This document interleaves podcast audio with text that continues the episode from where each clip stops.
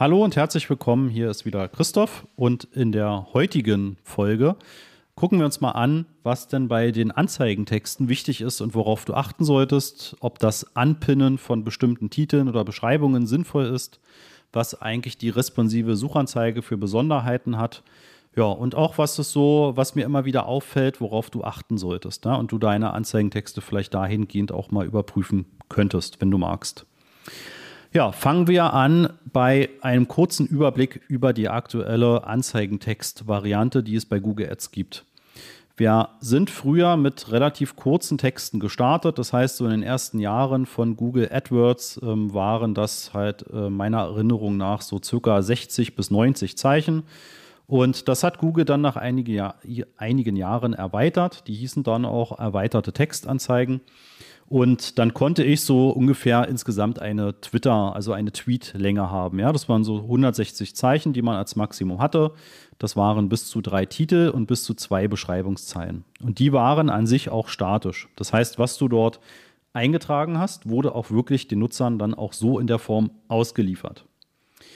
Jetzt hat Google vor mittlerweile knapp zwei Jahren im Prinzip diese responsiven Suchanzeigen eingeführt. Und das ist jetzt ja auch die alleinig mögliche Kombination, also das einzige Format, was ich in Suchkampagnen nutzen kann.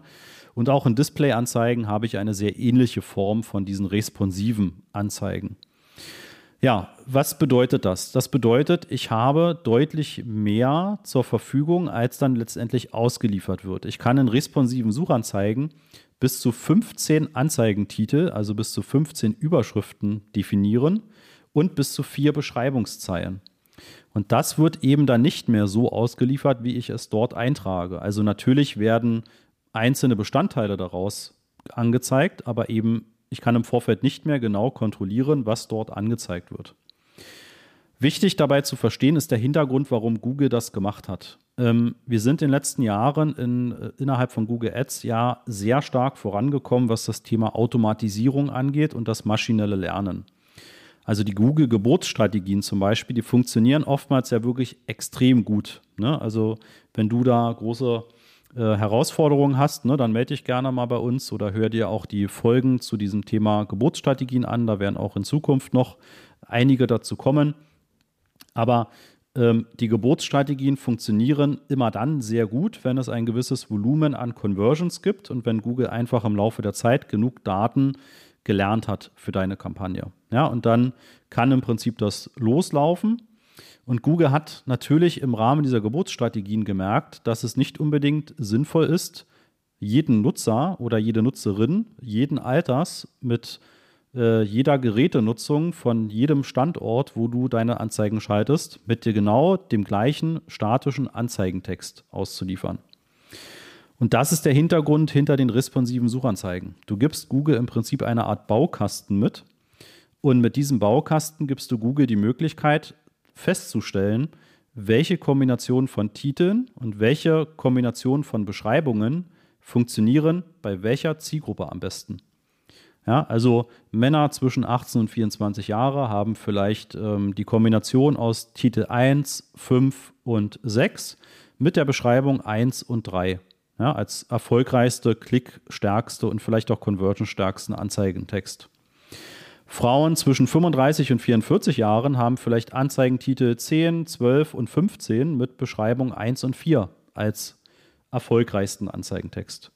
Und das ist eine ganz kurze Unterbrechung. Am Mittwoch, den 15. Mai um 9.30 Uhr werden wir wieder ein Webinar veranstalten und da zeige ich dir die fünf Schritte zu profitablen Google-Anzeigen, sowohl die Anzeigen als auch die Suchmaschinenoptimierung, also SEO. Ja, was sind die fünf Schritte, die du gehen musst, damit du das optimal aufstellst? Nebenbei stelle ich dir natürlich auch damit den Master of Search vor und wie wir dich optimal unterstützen können. Und natürlich bekommst du auch ein exklusives Angebot nur zu diesem Webinar. Melde dich an unter masterofsearch.de slash Webinar-Anmeldung. Genau das, was Google eben mit diesen responsiven Suchanzeigen ausschöpft und im Laufe der Zeit lernt und im Prinzip wirklich auch einfach sehr professionalisiert.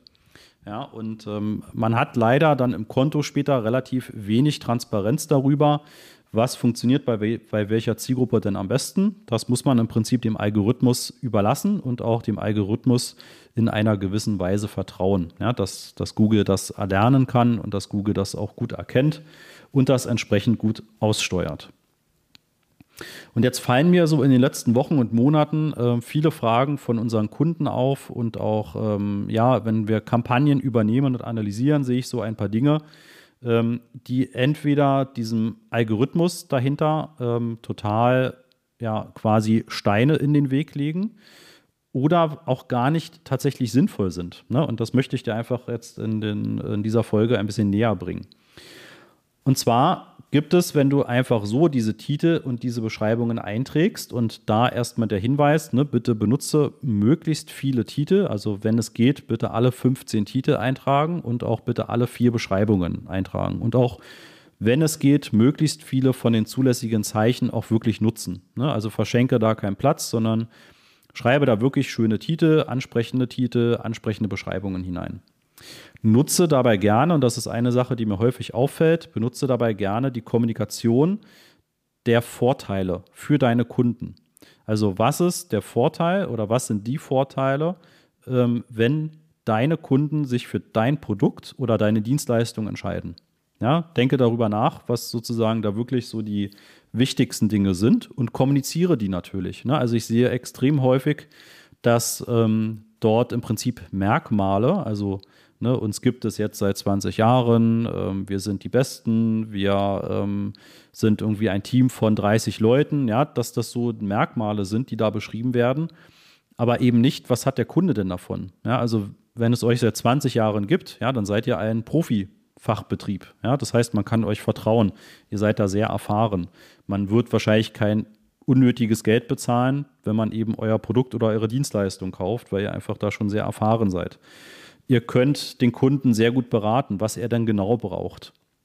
Ähm, ihr habt 30, ein 30-köpfiges Team, das bedeutet, ihr könnt relativ zeitnah Termine anbieten, ja, oder ihr könnt eben sehr schnell versenden oder ihr habt eben auch einen entsprechenden Produkt-Service-Bereich. Ähm, ja? Also wenn es Probleme gibt, dass dann eben auch jemand äh, beraten kann und im Nachhinein quasi auch zur Verfügung steht. Ne? Das, das sind Dinge, die ihr in den Anzeigentexten kommunizieren solltet. Ja, natürlich könnt ihr auch gewisse Merkmale reinschreiben, wenn die einfach das dann ganz, also das Ganze noch unterstützen. Aber dieses ganze Thema Werbetexten, ja, das ist tatsächlich eben sehr vorteilsbedacht oder sollte eben sehr vorteilsbedacht sein, dass ihr eben überlegt, was hat denn mein Kunde davon? Ja, und das dann eben auch kommunizieren. Dann fallen mir sehr häufig Rechtschreibfehler auf. Ja, und das sind Dinge, ähm, ihr müsst immer bedenken, Google liefert ja das so aus, wie ihr das dort reingeschrieben habt. Und wenn dort Vertipper drin sind, wenn dort Rechtschreibfehler drin sind, dann werden die eben auch dem Nutzer mit angezeigt. Und jemand, der ähm, da ein Gespür dafür hat und halt relativ schnell erkennt, dass dort etwas falsch geschrieben ist, ja, der wird vermutlich nicht darauf klicken, weil das einfach schon unterbewusst ein gewisses, ähm, ein gewisses Gefühl von Unprofessionalität beziehungsweise ja, da ist irgendjemand nicht so richtig hinterher. Ne? Und ob ich dem jetzt vertrauen möchte, dass ich dann dort auch eine Dienstleistung buche oder ein Produkt kaufe, ja, das ist dann eben mal dahingestellt. Das heißt, achtet bitte unbedingt auf das Thema Rechtschreibung. Ähm, das nächste sind Abkürzungen. Ja, also wenn die Zeichen zu lang sind und ihr macht dann aus und ein U-Punkt oder ihr kürzt Wörter ab, die man gar nicht als gängige Abkürzung kennt, dann sieht das auch total ungünstig aus und zieht auch meistens schlechte Klickraten nach sich. Ja, das verwirrt die Nutzer mehr, als dass es irgendetwas bringt. Das heißt, wenn ihr wirklich Zeichenprobleme habt, löscht einfach gewisse Wörter weg. Ne? Also was nicht so wichtig ist, löscht das weg. Schreibt auch eventuell den Titel oder die Beschreibung nochmal neu ne? und versucht eben eine Möglichkeit zu finden, ähm, dass ihr mit dem Zeichen einfach gut eure Botschaft transportiert. Ja, und ähm, Abkürzungen, wie gesagt, wenn sie nicht gängig sind, bitte nicht nutzen. Das irritiert Leute meistens eher, als dass es irgendetwas bringt. Und zum Beispiel ein und könnt ihr sehr gut durch so ein Kaufmanns-und ersetzen, also durch das und-Zeichen. Ja, das ist ähm, ganz gängig, das kennen die Nutzer quasi alle. Ja, das ist, sieht viel besser aus, als wenn dort einfach nur ein U-Punkt steht. Ne? Also achtet bitte eben auch darauf. Nutzt auch gerne den Keyword-Platzhalter. Ne? Das ist diese geschweifte Klammer. Dann bietet Google dir im Prinzip an, dass man dort dynamisch etwas einfügt. Und wenn du dort Keyword auswählst, ne, dann ähm, liefert Google an der Stelle vom Anzeigentext eben den, das Keyword aus, was der Nutzer im Idealfall eingegeben hat. Ne? Also das, was die Anzeige ausgelöst hat, wird dann eben dort als Keyword mit in den Text übernommen. Das hat meistens auch eine ziemlich gute Klickrate äh, zur Folge. Ne? Das heißt, auch das gerne nutzen. Gibt noch ein paar andere Platzhalter. Ähm, auch dazu gibt es auf YouTube und auch im Podcast einige äh, Informationen. Also da gerne dranbleiben oder auch explizit mal danach suchen. Ne? Das sind ähm, Sachen, da kann man sich immer auch vom Wettbewerb abheben. Ja, und dann als letztes, was mir auch oft noch auffällt, Google schlägt gerne auch ähm, Titel vor und viele übernehmen einfach eins zu eins diese Titel für die entsprechenden Anzeigentexte. Und fast immer ist es so, dass jeder erste Buchstabe eines Wortes groß geschrieben wird. Und das macht man im übliche, also das macht man üblicherweise nicht in der deutschen Sprache. Ja, in der englischen noch weniger, aber auch in der deutschen Sprache schreibt man nicht ähm, wenn da zum Beispiel steht sicher und schnell, ja, dann schreibt man nicht das erste S von sicher groß, man schreibt nicht das U von und groß und man schreibt auch nicht das S von schnell groß, ja, sondern ähm, man würde vielleicht den Satz anfangen, also das erste S groß schreiben, aber das und schnell würde beides klein geschrieben werden. Google macht das in den Vorschlägen aber fast immer groß. Und viele Kunden übernehmen das eins zu eins. Da würde ich euch bitten, auch nochmal über eure Texte zu schauen und das einfach zu korrigieren. Ja, und dann eben auch da die korrekte Rechtschreibung und auch die korrekte Grammatik zu verwenden. Ne, auch das sind so kleine Dinge, die aber im Anzeigentext eine sehr große Wirkung haben können. Ja, genau, das eigentlich erstmal so zu diesem Thema korrekte Schreibweise, Grammatik, Rechtschreibung, ähm, Großschreibung, Vorteile kommunizieren, was das Inhaltliche angeht, ähm, Keyword-Platzhalter verwenden. Das sind jetzt erstmal wirklich so, ja, eigentlich alle Punkte, die ich mir jetzt in den letzten Wochen notiert habe zu dem Thema und was mir einfach wichtig ist, immer dann, wo wir diese Punkte beachtet haben und wo wir auch Texte oftmals ähm, verbessert und auch ja, einfach im Test zu dem bisherigen Text ins Rennen geworfen haben, hatten wir teilweise, teilweise drei bis vier, viermal so hohe Klickraten ja, mit diesen überarbeiteten Texten. Ja, also da ist wirklich ein echt großer Hebel drin. Nicht nur für die Klickrate, sondern dann auch für den Qualitätsfaktor ne, und dann eben auch für das Geld, was ihr an Werbebudget quasi pro Klick auch bezahlt. Das hat ein, ja, quasi wirklich eine große Auswirkung auf die gesamte Performance im Konto. Ja, dann ähm, als quasi letzte Information zu dem Thema responsive Suchanzeigen. Ihr könnt bestimmte Titel und bestimmte Beschreibungen anpinnen. Das heißt, ihr könnt Google sagen, ich möchte bestimmte Titel und Beschreibungen an einer bestimmten Stelle meines Anzeigentextes haben. Ja, das ist, wenn man zum Beispiel kommunizieren will, dass man irgendwie der größte Marktplatz in einem bestimmten Segment ist, ja, dann kann es sein, dass man das immer im Anzeigentext zu stehen haben möchte. Dann kann man verleitet sein, das eben anzupinnen. Das gibt auch durchaus manchmal die Berechtigung dafür. Ne? Also wenn man wirklich eine gewisse Message auf jeden Fall immer im Text haben möchte, dann kann man das anpinnen und kann sagen, Google bitte immer an erstem Titel, zweiten Titel oder dritten Titel haben. Ne? Und auch bei den Beschreibungen kann ich das mit anpinnen, wenn ich möchte. Dabei aber bitte immer kritisch hinterfragen, sind das jetzt Sachen, die aus deiner Sicht und aus eurer Sicht, also aus eurer Firmensicht, extrem wichtig sind? Und sind das wirklich Sachen, die auch dem Kunden, also dem potenziellen Kunden wichtig sind? Ne? Also nicht selten transportiert man irgendeine Information, irgendein Slogan einfach mit, weil man das schon seit Jahren so macht oder weil man denkt, dass das wichtig ist. Aber der Zielgruppe ist das vielleicht gar nicht wichtig. Und vielleicht ist das auch im Anzeigentext ein Titel oder eine Beschreibung, die gar keine gute Klickrate hat, die also gar nicht gut funktioniert. Das heißt, meine Empfehlung ist, nichts anzupinnen und erstmal wirklich diesen Google-Algorithmus maschinell lernen zu lassen ja, und zu gucken, was passiert.